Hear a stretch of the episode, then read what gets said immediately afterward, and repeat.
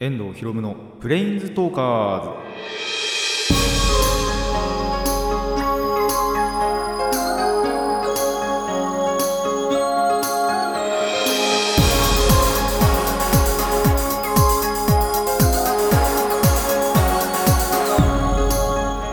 ラジオの前の皆さんこんにちは。遠藤博夢のプレインズトーカーズ。パーソナリティの遠藤博夢です。この番組はマジック・ザ・ギャザリングのプレインズウォーカーたちがさまざまな世界へ旅できるがごとくさまざまな話をしようという番組です。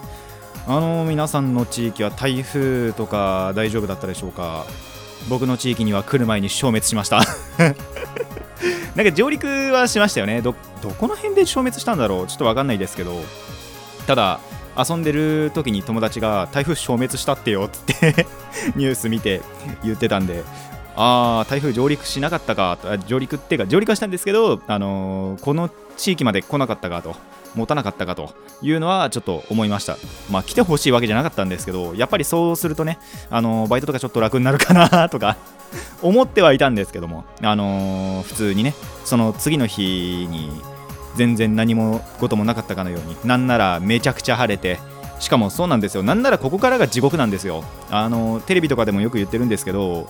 あの言われてるっていうか言われてるんですけどもうねその台風消滅したって思ったらそれ低気圧とかに変わっちゃったんであの真夏日がねもうついに到来してしまうわけですよ。それこそ1週間台風消滅してからの1週間がもう全部30度超えみたいなこっからがねもう暑くて暑くてどうしようもなくなってくるというそんな季節になってきました。まあ本当にね外出とかしたくなくなるなって思うんですけどあの外出しなきゃいけないということもあるんですよ。僕にはちゃんと。あのコミケとかね。遊びに行くだけですけど。コミケとあとプリキュアのスタンプラリーですね。あのいっつもスタンプラリーの方ギリギリになっちゃってで1日でもうあやばい全部回収しようっていうことがもう2年ぐらい立て続けに 2年3年か立て続けに起こってるんで。まあ今回なんかはあの余裕を持ってねやりたいなと思ってるんですけどまあやっぱり暑いとね1日で回りきれなかったりとか。あと今ちょっと自転車がパンクしちゃってるんで現状歩いていかなきゃいけないみたいな ことも起こったりするんでちょっとそれ嫌だなって思ってるんでまあ自転車直してからてか直り次第直し次第あのー行きたいなとは思っております。いつまでやってるんだっけな？9月ぐらいまでやってんのかな？ちょっとその辺もわかんないんですけどまあなんとかねとにかくあのギリギリにならないように 今回していきたいなと思っております。でコミケの方なんですけど一応その行きたいなって思う日程が決まってきまして、えー僕ですね8月10日の、えっと、コミケでいうと2日目に、えっと行こうかなって思ってるのでまあいろいろ買って帰りたいなと 思います。それでは、えーラジオの方も普通に始めていきましょう。遠藤ひろむのプレインズトーカーズ。今回もレッツプレインズトーク。遠藤ひろむの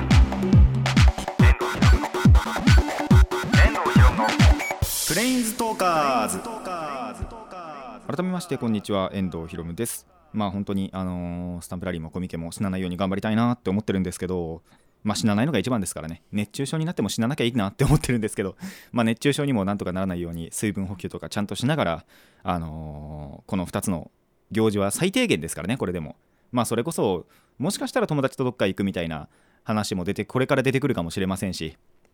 あのイベントがいきなり出てきてああもうそれも行かなきゃみたいなこともあるかもしれないんでまあもうどんなものにも死なずにね頑張っていきたいと思うんですがえっ、と仮面ライダーの映画見に行きました。仮面ライダージオーバークォーツァーを、えー見てきたんですけども。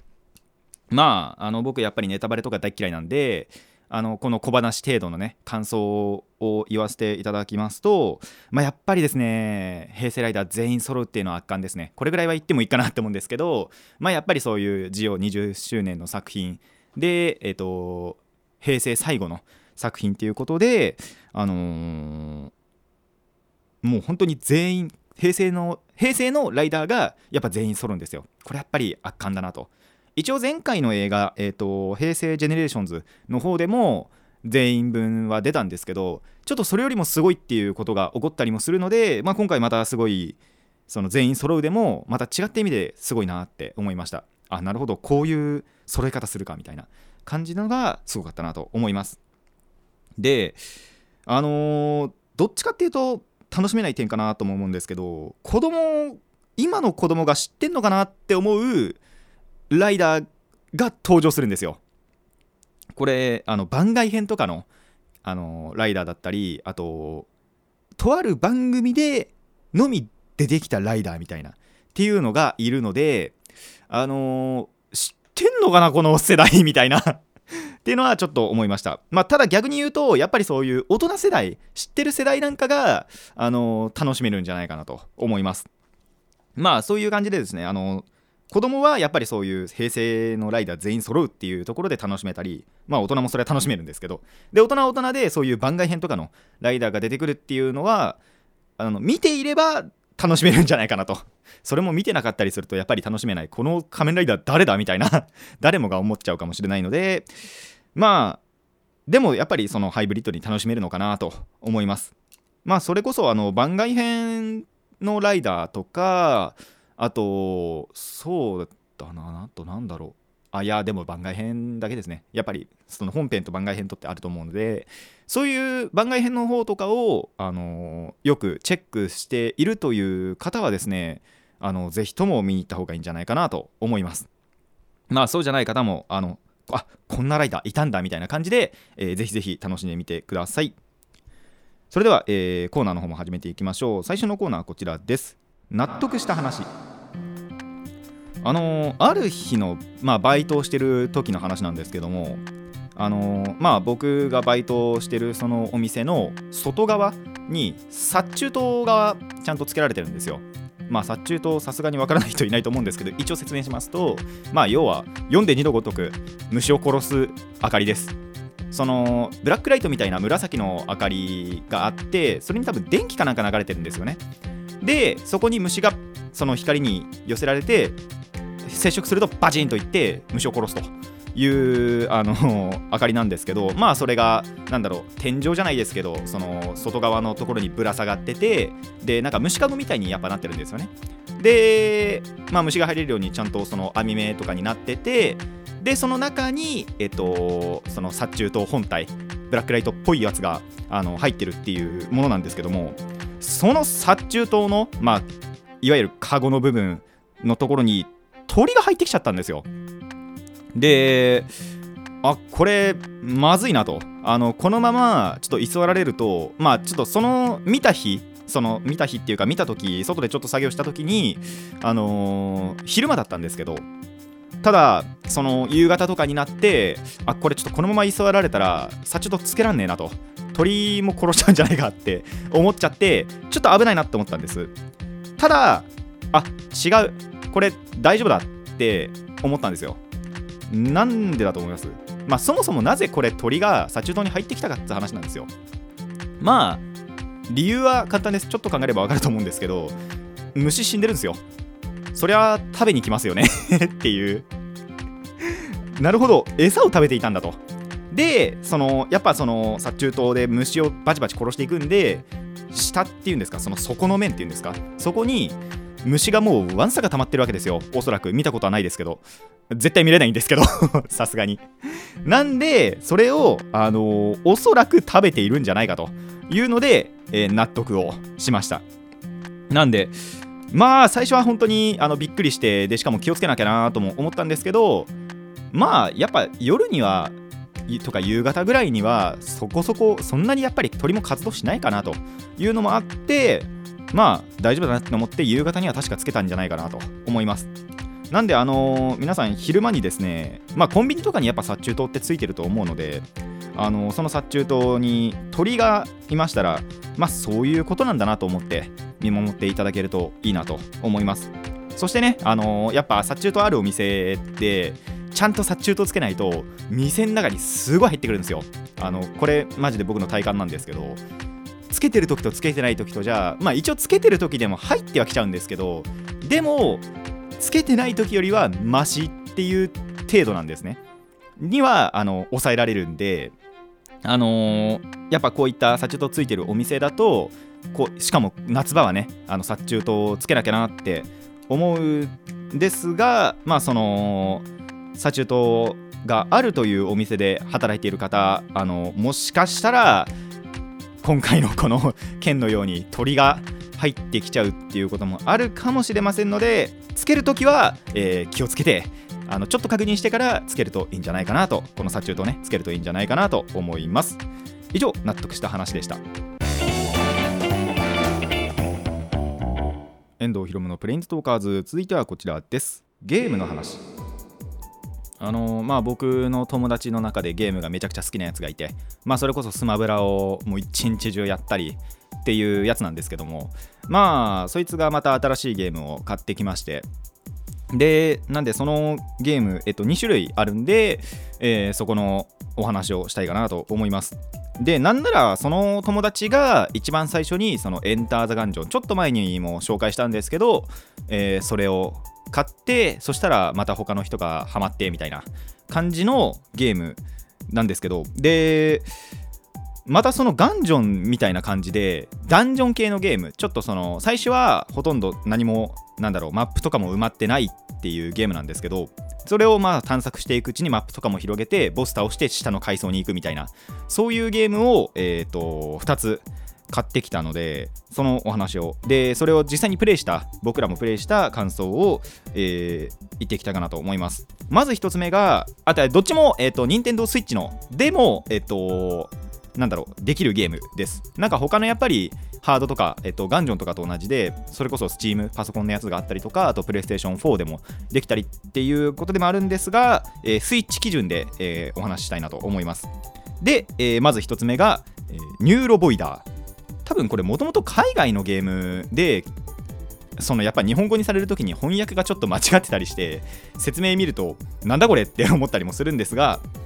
えーそういうゲームです。でこれのなんだろうな。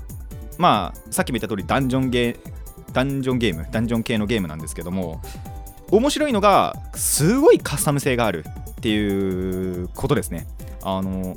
まあまずその話す前にこれにはクラスっていうものがあってえっと、機動力すごい速く動き回れるダッシュっていうものとあと攻撃力がまあなんだろう他よりは高いえっ、となんだっけランページっていうものと,、えー、と防御力とか体力が高いフォートレスっていうこの3種類があるんですよ。まあそれ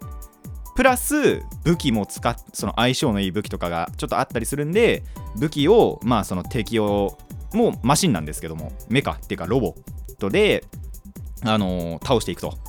で倒すとその武器とかあと頭胴体足のパーツがそれぞれやっぱりあってでそれも拾うことでバリバリ強化していくと。でまた次のダンジョンを攻略していく。そんな感じのゲームです。でそれゆえにカスタム性がやっぱり多い。その3つのクラスそれぞれにやっぱりいろんなあのーまあ、カスタマイズっていうかパーツがあったりして、まあ、やっぱり強いのもあれば弱いのもあって。で仮にその一番弱いやつでも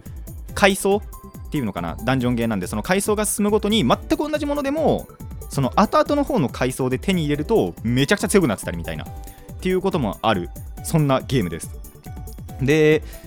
あのシェア機能っていうのがあってその自分が仮に獲得したパーツって一応味方は基本的には使えないんですけどもし使わないなって思ったらシェアっていうのをすることができるんですよ。でそのシェアをすると他の人も使えるようになるっていうことになったりするそういうシステムがあるのでこれ結構独特だなって思ったりして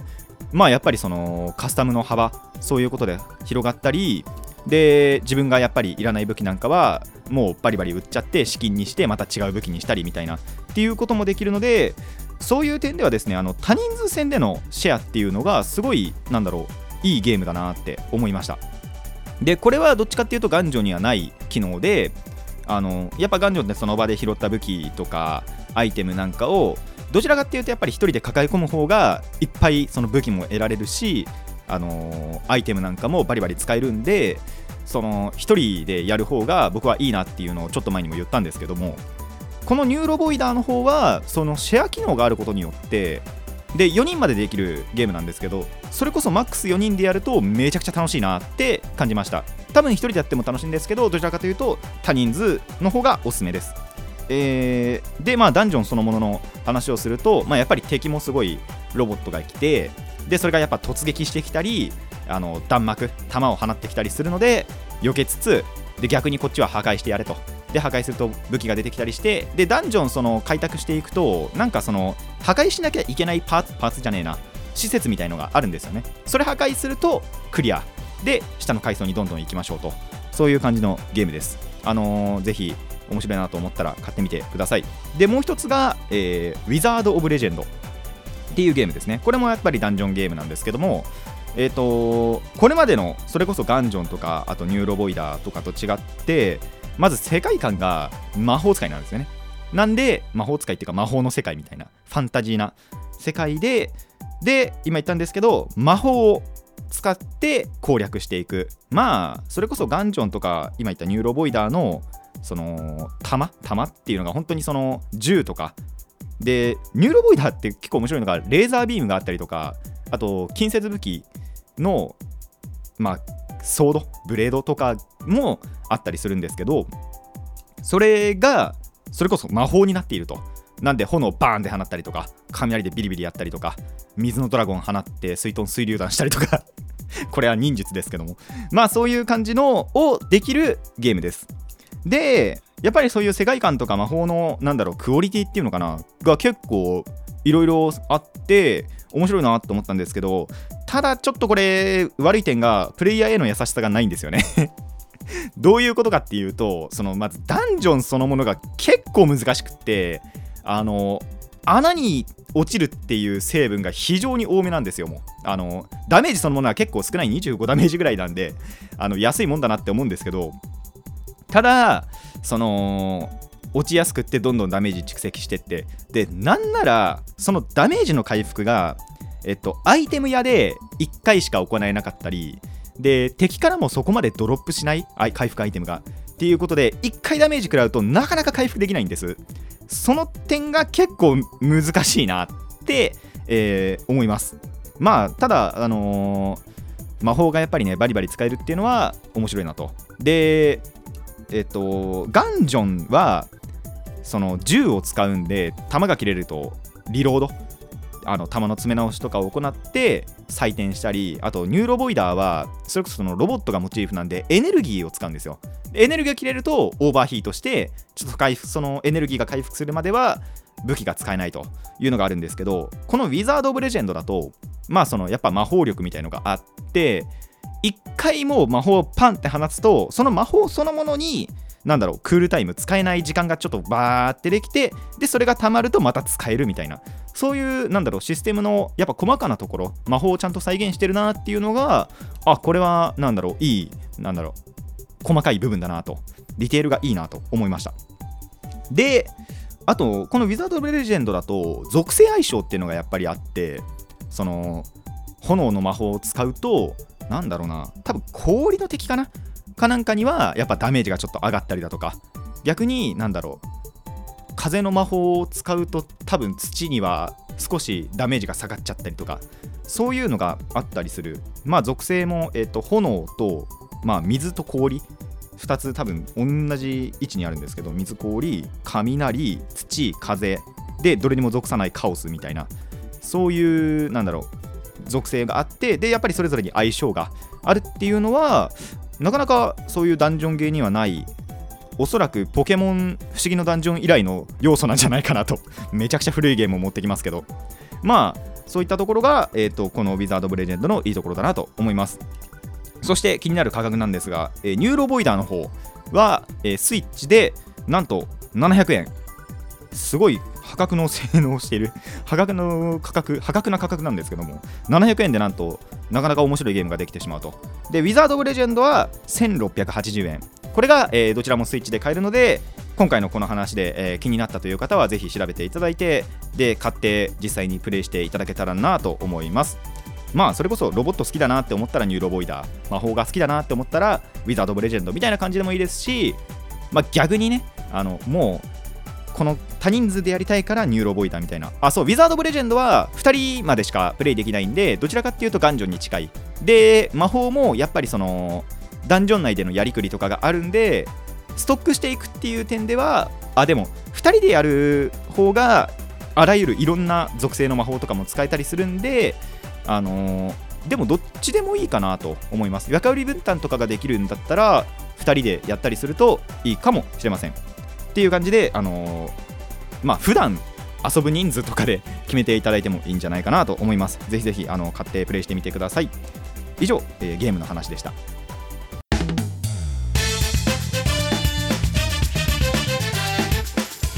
遠藤ひろむのプレインズトーカーズ。続いてはこちらです。朗読。ということで、え2週に一遍やっているこの朗読のコーナー本番が終わっても、えー続けていきたいなとあの劇がね あったんですけどもその朗読劇が終わってもあのやっていきたいなと思います。で今回は、えー久しぶりに詩の方を読みたいなと。でその作品が「えーゆずり葉」これ知ってる人そんないないんじゃないかなみたいな。僕小学校で習ってもないですしでどこで聞いたんだっけな？専門学校かそれこそあの劇の僕が出る劇の前に朗読の無料で聞ける？あの朗読会にも行ったんですけども確かそこで聞いたのかなみたいな。そんな感じの詩です。ただ結構なんかメッセージ性とかもあるので、えーそういったところをちょっと、えー気にしながら聞いてみてください。それではいきます。ゆずり葉河合水明。子供たちよこれは譲り葉の木です。この譲り葉は新しい葉ができると。入れ替わって古い葉が落ちてしまうのです。こんなに厚い葉。こんなに大きい葉でも新しい葉ができると無造作に落ちる。新しい葉に命を譲って子供たちよ。お前たちは何を欲しがらないでもすべてのものがお前たちに譲られるのです。太陽の回る限り譲られるものは絶えません。輝ける大都会もそっくりお前たちが譲り受けるのです。読み切れないほどの書物もみんなお前たちの手に受け取るのです。幸福なる子供たちよ。お前たちの手はまだ小さいけれど。世のお父さんお母さんたちは何一つ持ってゆかない。みんなお前たちに譲ってゆくために命あるもの良いもの美しいものを一生懸命に作っています。今お前たちは気がつかないけれど一人でに命は伸びる。鳥のように歌い花のように笑っている間に気がついていきます。そしたら子供たちよもう一度譲り葉の木の下に立って譲り葉を見る時が来るでしょう。はいということであの譲り葉という詩を読んだわけですけどもまあこのね次世代の子供にいろんなものを受け継いでいくとそういう詩になっております。そしてそれをね子供たちは受け取ってまあなんならその受け取った子供たちもまた下の世代に受け継いでいくとそういうメッセージ性がある詩なのであのーもしお子様の 今お子様の方が聞いていましたらもういろんなものを受け取ってそしてそれをいろんなものを下のまた下の世代に、あのー譲っていただきたいことと、えー今の大人の世代はもうまあ何でもかんでも与えるっていうのはまた違うものかなとも思うんですけどより良いものをやはり今のうちに作ってその良いものを次世代につないでもらいたいなと思います。今のところ僕に次世代ができる、えー気配はありません。彼女がいないのでね。そういったところでもありますがあのぜひぜひ今回のこの詩を、えー心に留めていただき、えーこれからも頑張っていただきたいなと思います。以上朗読でした。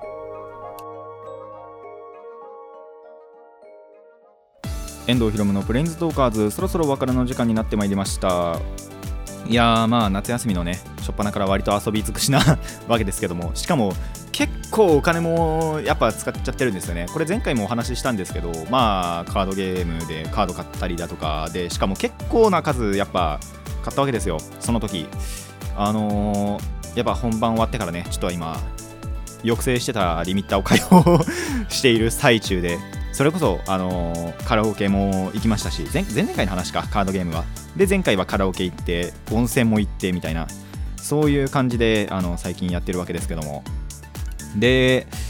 それプラスここからまたそのコミケがあったりっていうのがあるんでちょっと最近また金の使い方荒くなってるなって思ってるんでちょっとその辺なんとか改善していけたらなと思っております。まあ結構一回バーって使うとそこから使うことなかったりすると思うんですがなかなかね難しいなと。で最近知ったんですけどなんか僕あのー扶養は入ったままなんですけど税金はかかっちゃうようになってしまいましてあのバイトで。市民税とかなんだろう。そういうのがいろいろ今取られちゃうらしいんですよどうも。それでちょっと給料も入りにくくなっちゃってるんでやばいなと。思ってるんでちょっと今どうしようか悩んでいるところです。早く就職しなきゃな。それも思っていますがまあなんとかなるでしょう。なんとかしようかなとも思っております。まあそうじゃないとやっぱり言うてゲームは買わないですねやっぱりデジタルゲームの方は。それこそ行けばそこでできたりもしますしあとなんといってもあのやっぱアナログゲームの方をちょっと前にやりすぎてデジタルゲームに対しての耐性がなくなってきてるんですよ。なんでちょっとまあ今回っていうか話した2つのゲームなんかも23時間やってましたけどやっぱり途中で集中力がそげやすくなったりとかで頭もちょっと痛くなってきたなみたいなことが多くはあるのでちょっとあのーまあ控えつつまあカードゲームの方ではねやっぱ限りがないんで 金をかける限りがなくなってしまいそうなんですけども。